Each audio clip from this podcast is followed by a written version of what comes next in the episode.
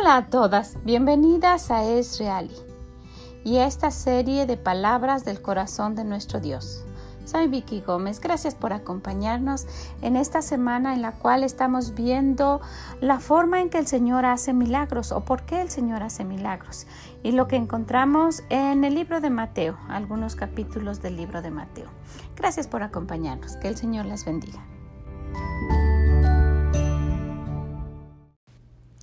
Y el día de hoy, de las palabras de nuestro Dios, de su corazón, vamos a seguir viendo por qué Él hace milagros o cuál es la forma en que el Señor hace milagros, cómo uno hace para que Él haga milagros.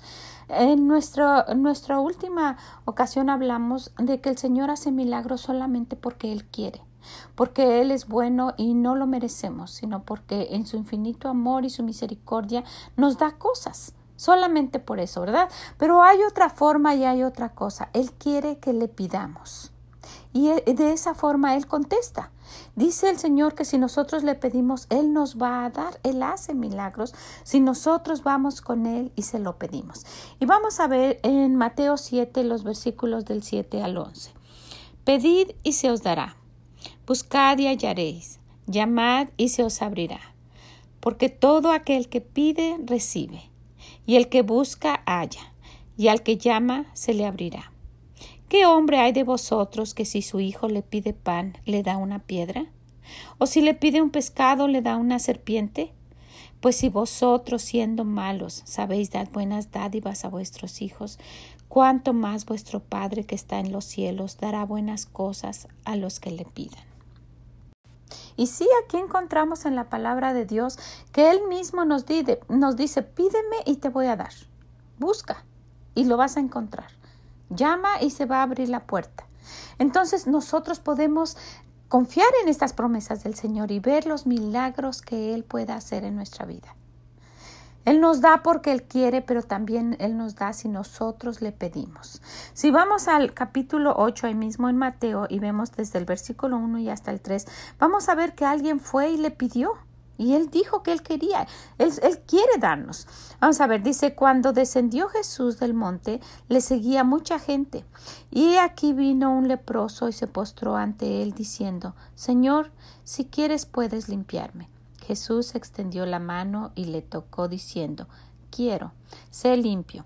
Y al instante su lepra desapareció.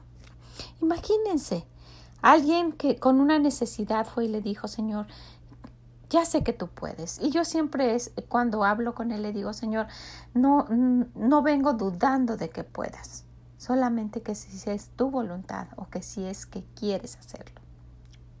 Y quisiera que ustedes hagan lo mismo, que piensen y que vean su necesidad, que aún sus deseos, porque el Señor nos consiente hasta con cosas que ni son necesarias. Y que, y que con esa fe, que con esa confianza vayamos y le digamos, Señor, esta es mi necesidad. ¿Quieres hacerlo, por favor? Probablemente algunas veces va a decir que no, ¿verdad? Porque es en su voluntad y porque debemos creer que no es lo mejor para nosotros pero sí quiere y se complace dándonos cosas. Quiere que vayamos y le pidamos. ¿Ok? Bueno, pues quiero dejarles este día con esto. Si usted necesita algo, ahí está un versículo. Vaya y dígale, Señor, tú dices aquí que, que, te, que te podemos pedir. Y yo quiero pedirte esto. Tú dices en, en Mateo 7:7, 7, pedid y se os dará.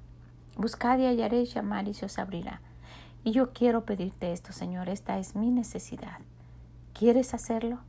Y el Señor, pues muchas veces nos ha dicho que no, ¿verdad? Pero en su amor y su misericordia, Él puede darnos lo que nosotros queremos, porque Él siempre, siempre contesta las oraciones. Estoy comprometiendo a mi Dios y diciendo siempre, solo que a veces no es lo que nosotros esperamos, pero Él siempre contesta las oraciones. ¿Ok? Pues están ahí las promesas del Señor respecto a cómo, cómo Él contesta las oraciones. Vamos a buscarlo. ¿Qué les parece? ¿Ok? Quédense con esto en su corazón, vayan con sus necesidades el día de hoy y compártanselo a alguien.